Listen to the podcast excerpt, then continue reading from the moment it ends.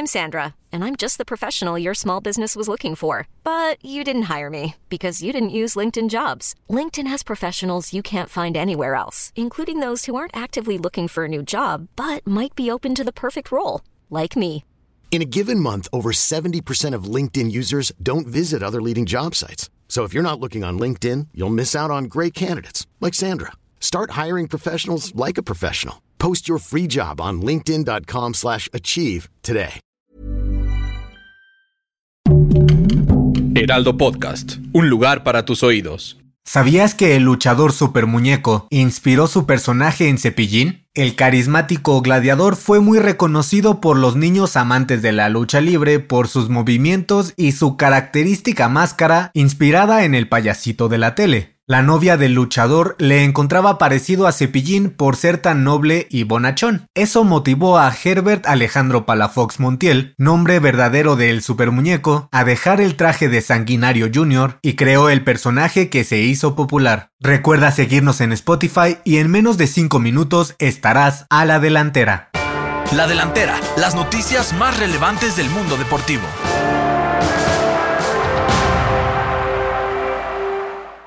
Lamentablemente, el supermuñeco falleció este miércoles a los 59 años de edad, aparentemente por complicaciones del COVID-19 y la diabetes que padecía desde hace algunos años. La organización AAA confirmó la muerte del ídolo de chicos y grandes. Durante la época de los 90 brilló junto a luchadores como Octagón, el perro aguayo, entre otros. El luchador se mantenía en activo arriba del cuadrilátero en funciones independientes, pero sufrió una descompensación y hace unos días su hijo confirmó que dio positivo por COVID-19. Super Muñeco tuvo el segundo mejor récord de apuestas ganadas y ganó la máscara o cabellera de poco más de 100 luchadores a lo largo de su carrera.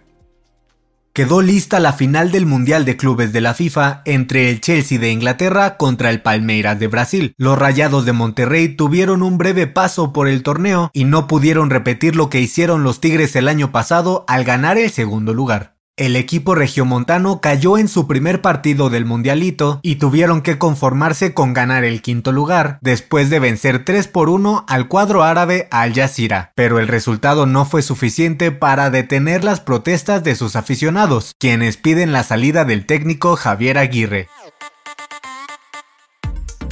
En la justa invernal, Donovan Carrillo hizo soñar a México al ser el primer mexicano en 30 años en calificar en patinaje artístico y el único en llegar a la final en este deporte. El joven de 22 años logró una puntuación de 138.44 para un total de 218.13 y se posicionó en el lugar 22 de la tabla. Quien se coronó como campeón olímpico fue el estadounidense Nathan Chen, que se quedó con el oro. Japón completó el podio con Yuma Kagiyama con la medalla de plata y Shoma Uno logró la presea de bronce. La leyenda del hielo Yuzuru Hanyu quedó en cuarto lugar.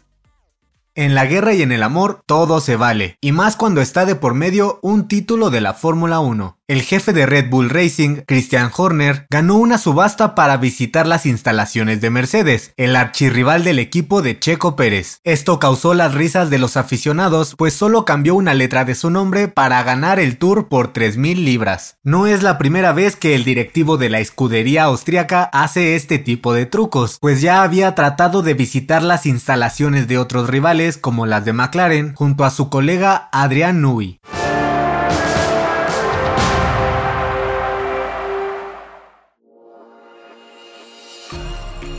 Para tomar la delantera te traemos la agenda con la actividad deportiva más importante del fin de semana. El jueves 10 de febrero, los Wolves de Raúl Jiménez enfrentan al Arsenal en la Premier League y el mexicano se perfila a ser titular.